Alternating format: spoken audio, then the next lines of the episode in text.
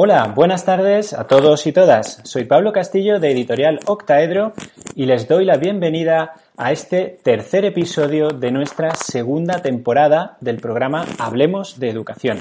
Muy bien, hoy tenemos eh, pues muchas ganas de presentar este vídeo, hoy este vídeo no, ya lo verán por qué me he equivocado, este libro que tenemos aquí, Otra Educación con Cine, Literatura y Canciones.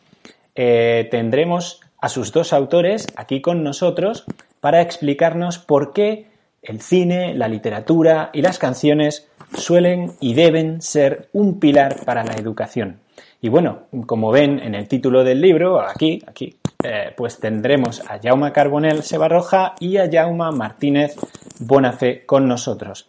Les deseamos que disfruten mucho de este programa tan especial en el que no solo se va a presentar el libro, sino unos vídeos, y ahí venía mi confusión de antes, muy especiales en el que se ha trabajado mucho para poder difundir muchísimo todo lo que los autores quieren contarnos en esta magnífica obra. Pues nada, también les comento que si en un momento dado quieren hacerse con el libro, ya lo tienen en las librerías y por supuesto en la caja de comentarios, que verán por un lado o por otro según como ustedes estén viendo este vídeo, les vamos a dejar también un enlace a nuestra página web por si quieren eh, revisarlo, verlo más tranquilamente y si acaso hacer un pedido. Así que no voy a dilatarme más y eh, voy a ponerles el primer vídeo con el que vamos a comenzar. Esperamos que lo disfruten mucho y después de este primer vídeo tendremos a Jaume Martínez. Vamos con ese primer vídeo.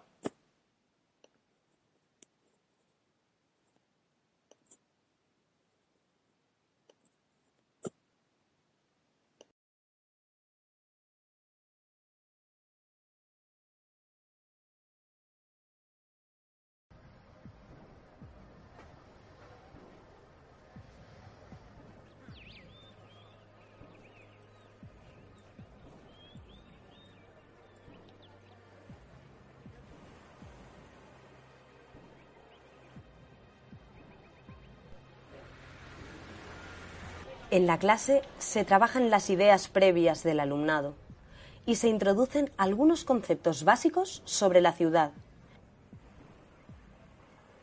Pero luego hay que patearla para ver cómo es en realidad.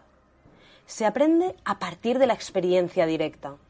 Por eso hay que observar cómo es la ciudad, cómo cambia, cómo vive y de qué vive la gente, que es muy diversa, para luego poder interpretarlo comprenderlo y aprenderlo bien. Un cuento de Manuel Rivas inspiró La lengua de las mariposas, un film sobre un profesor que enseña a su alumnado a descubrir la naturaleza y el sentido del saber. Todo lo que tocaba era un cuento fascinante. El cuento podía comenzar con una hoja de papel, después pasar por el Amazonas y la sístole y diástole del corazón. Todo conectaba, todo tenía sentido. Cuando el maestro se dirigía hacia el mapa mundi, nos quedábamos atentos como si se iluminase la pantalla de cine Rex. Sentíamos el miedo de los indios cuando escucharon por vez primera el relinchar de los caballos y el estampido del arcabuz. Íbamos a lomos de los elefantes de Aníbal de Cartago, por las nieves de los Alpes, camino de Roma. Luchábamos con palos y piedras en Ponte Sampaio contra las tropas de Napoleón. Pero no todo eran guerras. Fabricábamos hoces y rejas de arado en las herrerías del inicio. Escribíamos cancioneros de amor en la Provenza y en el mar de Vigo. Construíamos el pórtico de la gloria. Plantábamos las patatas que habían venido de América. Y a América emigrábamos cuando llegó la peste de la patata. Lo importante es establecer conexiones entre distintas cosas para facilitar la comprensión del mundo. Cuando se investiga cualquier aspecto de la realidad, se lanzan preguntas como estas. ¿En qué mundo vivimos? ¿Qué tiene que ver el mundo conmigo y con nosotras y nosotros? ¿O qué podemos hacer para transformarlo? Tenemos que cambiar el chip. Nos enseñan para dar respuestas, no para hacer preguntas.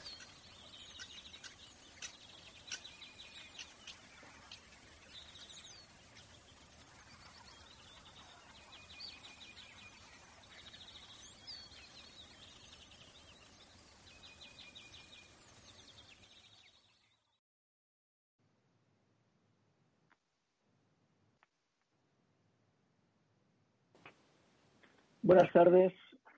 Tengo el placer y el privilegio de venir aquí a hablarles de un libro que invita al diálogo.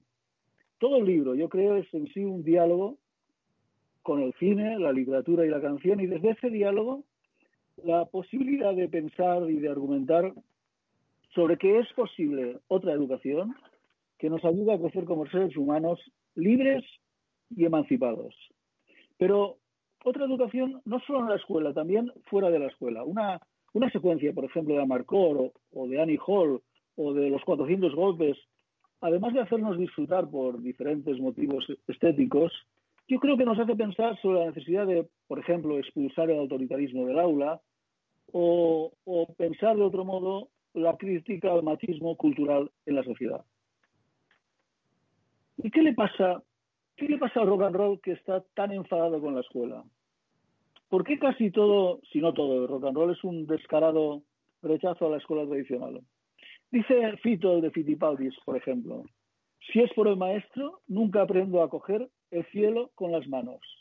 Si es por el, maestro, nunca aprendo a reír y a llorar lo que te canto.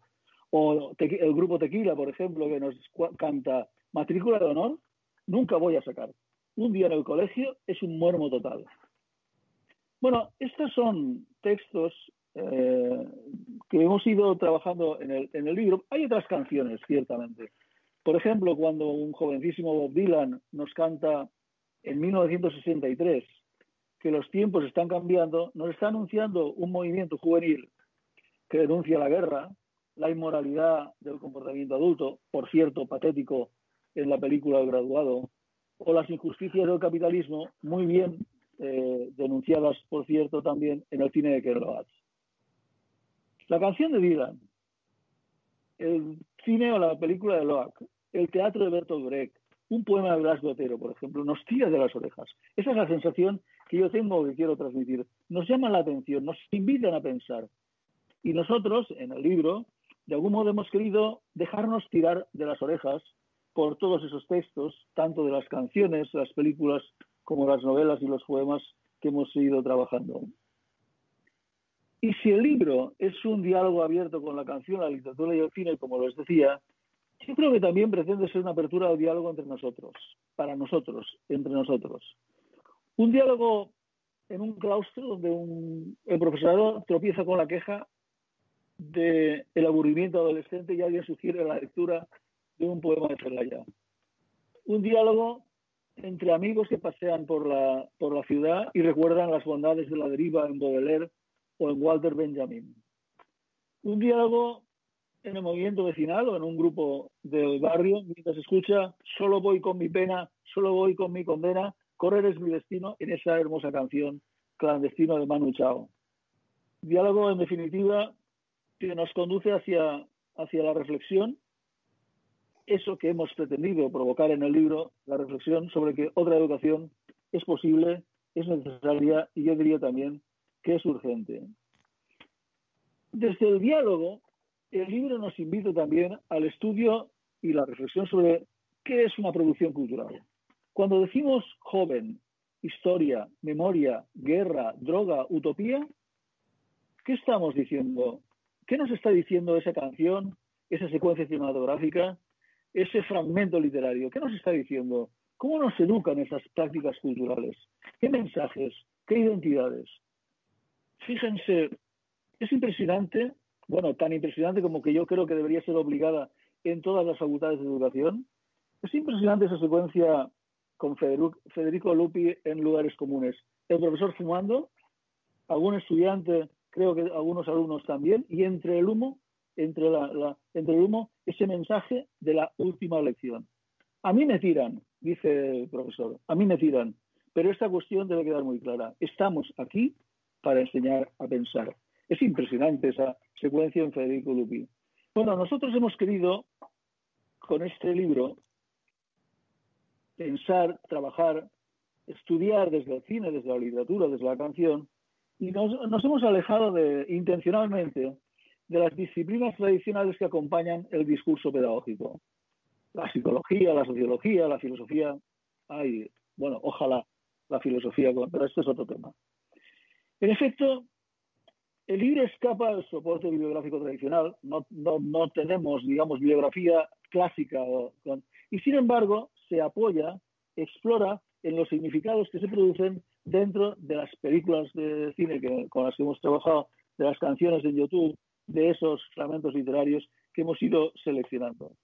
Es decir, que lo que nos invita a pensar en este libro es lo que nos apoya, las muletas sobre las que nos apoyamos para la reflexión son eso, secuencias cinematográficas, canciones eh, de la canción de la música popular, eh, fragmentos de, novelas y poemas con los que nosotros mismos nos hemos ido emocionando.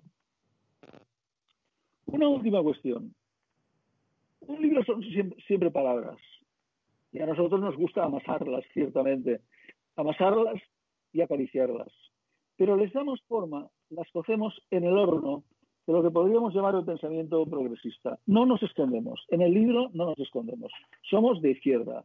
De esa izquierda que escucha, que escucha desde que se muestra diferente y que aprende o pretende aprender desde esa diferencia, desde esa escucha y desde, esa posibilidad de aprender desde, desde, que es distinto a nosotros o a nosotras. Y de la mano de ese compromiso social nos acercamos hace ya muchísimos años a la, a la educación. Somos gente de educación. Los dos Jaumes somos eh, personas que hemos, que hemos crecido, que nos hemos hecho en la profesión de la educación y que ha sido nuestra profesión y nuestra pasión. Nuestro compromiso y nuestra pasión. Somos herederos y deudores de, de Freinet, de Freire, de la Escuela Nueva, de la Sociología Crítica del Currículum, y nos hemos hecho en el discurso de los, de los movimientos de, renovación pedagógica.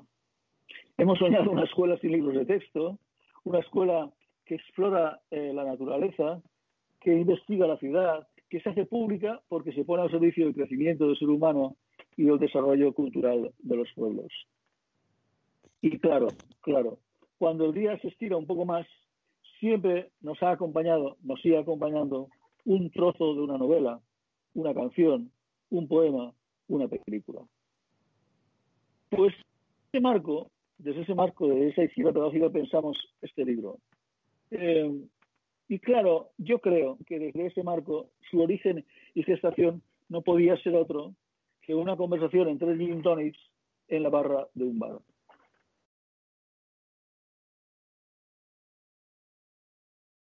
Acabábamos de salir de una dictadura y en la transición democrática lo queríamos cambiar todo.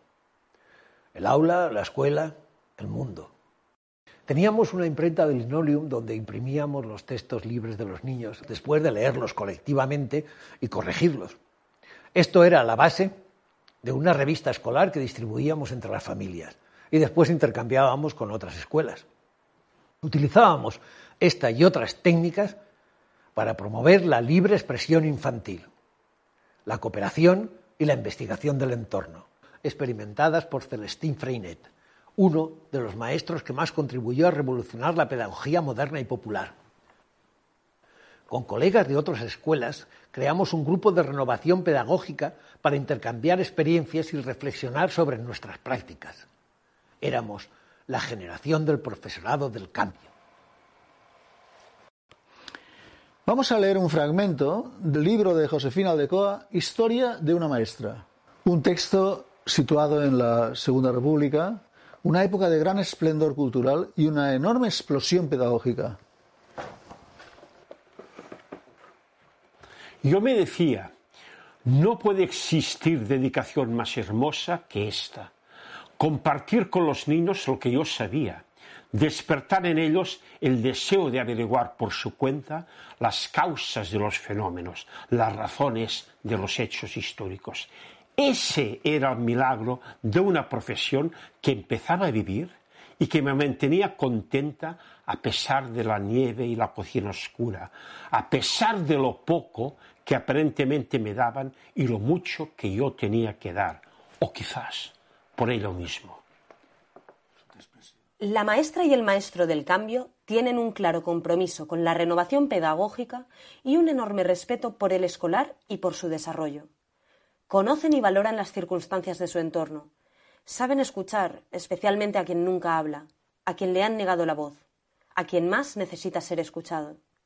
La maestra y el maestro del cambio tienen educada la mirada, siempre atenta a lo particular, a lo concreto, y muchas veces efímero de las situaciones del aula, sin dejarse llevar por las miradas estándares prefijadas y simplificadoras, porque saben que la vida en el aula es compleja, en la que confluyen diferencias, personas únicas en relación, un mundo plural que no se deja conducir por las homogeneidades curriculares y sus pretensiones de colonización cultural. Me preocupa que tengan siempre presente que enseñar quiere decir mostrar. Mostrar no es adoctrinar, es dar información, pero dando también, enseñando también el método para entender, analizar, razonar y cuestionar esa información.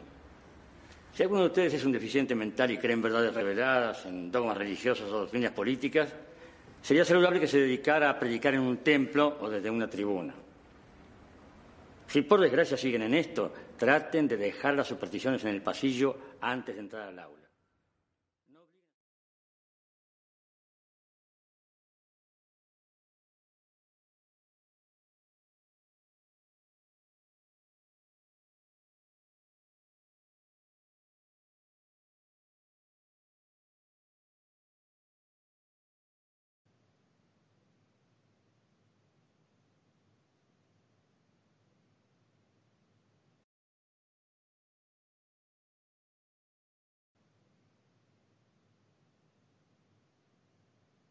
No sé si me escuchan, disculpen que hemos tenido un problema porque se ha caído el sistema completamente y estoy intentando eh, reconectar con los autores puesto que ahora teníamos a Jaume Carbonell.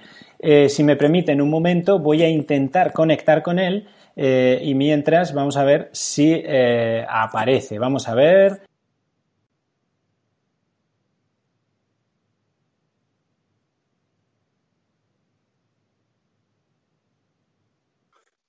Buenas tardes. Este libro es el producto de una larga amistad que empezó hace mucho tiempo, quizá 40 años. ¿Cuándo nos conocimos, Jaume? Yo creo que fue en una escuela de verano de Valencia, en uno de aquellos encuentros docentes donde se intercambiaban experiencias y había discusiones largas, apasionadas, eh, donde se estaba construyendo una nueva escuela. Creo que yo en aquella ocasión eh, hablé de la escuela pública y por la noche me invitasteis a una fiesta en un pinar que se alargó hasta altas horas de la madrugada, donde tú tocabas en un grupo de rock. Y ahí sigues como viejo rockero, porque como dice, los viejos rockeros nunca mueren, ¿no? Siempre te ha entusiasmado la música, ¿no? Y eso se percibe, ¿no? En ese libro.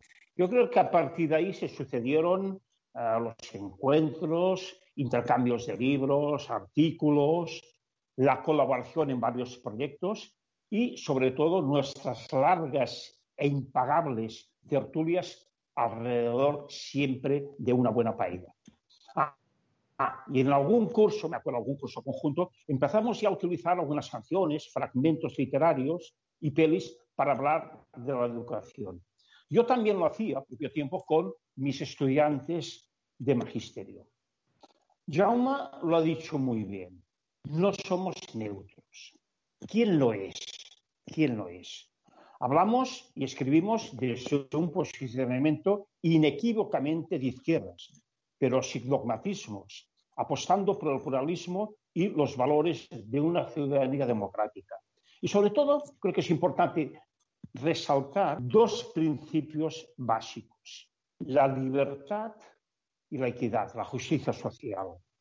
Son dos principios, dos condiciones para transformar el aula, la escuela, el mundo. Son los referentes que ilustran el libro que van en esa dirección. No nos hemos centrado básicamente en las miserias de la escuela, el autoritarismo, la disciplina rígida, los exámenes absurdos, las carencias de todo tipo. Esto se ha contado otras veces y muy bien en otros libros.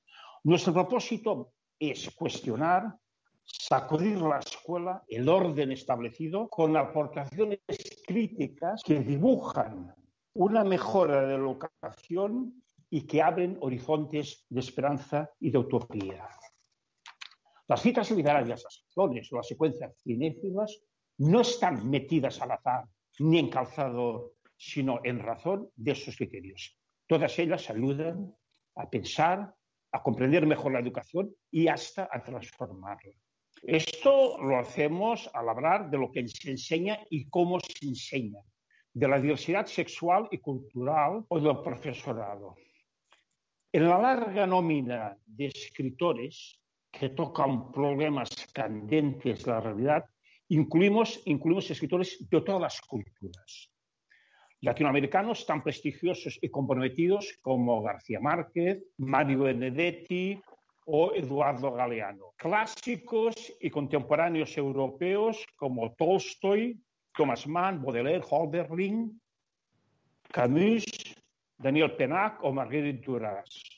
Tampoco falta, tampoco falta el Marruecos de Fátima Mernissi o el Irán de Azar Nafisi denunciando la opresión de la mujer, o la voz de la nigeriana Ngozi Adichie a favor de la diversidad cultural. Claro, también están representados los poetas y novelistas españoles como Machado, García Lorca, Miguel Hernández, José Agustín Solo o como Pedro Caldós, Carmen Martín Gaite, Ana María Matute o Miguel Delibes.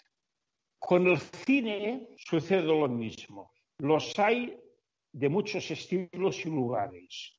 Aunque quizá destacaría, y destaca la producción de Francia y de Estados Unidos, donde posiblemente se han rodado los mejores films. Asimismo, los hay de diversas épocas. Así, cuando hablamos, por ejemplo, del capítulo de infancia, se incluyen los 400 golpes de Truffaut una cinta, una cinta mítica extraordinaria con aquella secuencia final donde el niño llega al mar y el mar representa la metáfora de la libertad del inicio de una nueva vida. O El espíritu de la colmena de Víctor Erice, sin duda uno de los mejores films del cine español, o Verano del 93, una preciosa historia contada por unos cineastas de una nueva generación que está renovando el séptimo arte. Ahora bien, es posible que en muchos casos no acertemos en las mejores selecciones. Pero es que nosotros no somos expertos en ninguna de estas dos artes, sino mero aficionados. Lo nuestro, como decía llama, es la educación. Esto cine yo tomé contacto sobre todo cuando en primera juventud dirigí un, dirigí un cineclub de un barrio. Luego los dos hemos ido, hemos ido viendo tantas pelis como hemos podido y hemos leído bastante. Me imagino que igual que las personas que nos estáis siguiendo. El proceso de escritura ha sido intenso y complejo para encajar todos esos referentes, pero lo decía muy bien Jaume, no ha sido un libro que tú te encargas de redactar esa parte yo la otra y punto y final, sino que todos lo hemos revisado, cuestionado eh, conjuntamente. Y a los agradecimientos que él señalaba del editor, de la productora, yo añadiría además la gentileza de media docena de personas que se han leído casi todo el libro y que nos ha aportado comentarios muy ricos para mejorar el libro. Y claro, como todo proceso de escritura ha habido placer, pero también sufrimiento. Ah, cosa curiosa. El libro lo dejamos justo, listo, una semana antes del confinamiento que nos tuvo encerrados casi tres meses.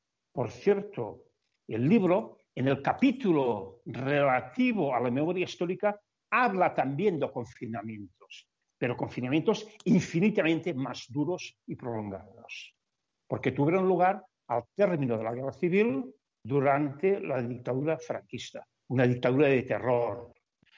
Esto, por ejemplo, se cuenta, lo incluimos, en La frontera infinita, un filme estrenado hace apenas un año, que cuenta la historia de un hombre escondido durante 30 años, 30 años, en un agujero que cavó en su propia casa. Él lo tenía muy claro. Si salgo, me denuncian, me detienen y me encarcelan.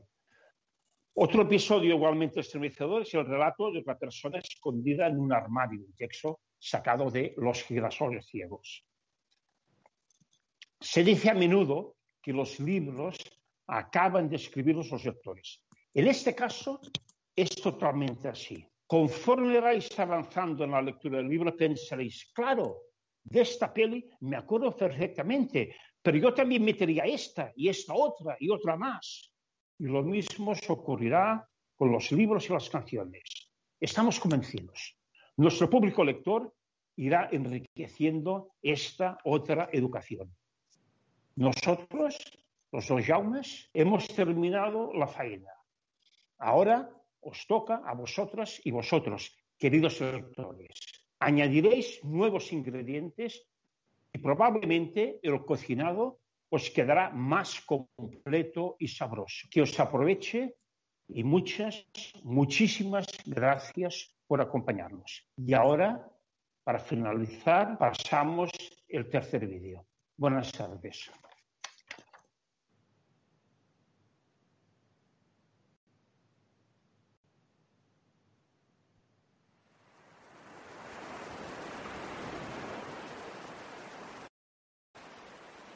Desde Ulises, el mar es la posibilidad del viaje y con el viaje la posibilidad de encontrarnos con la Ítaca soñada.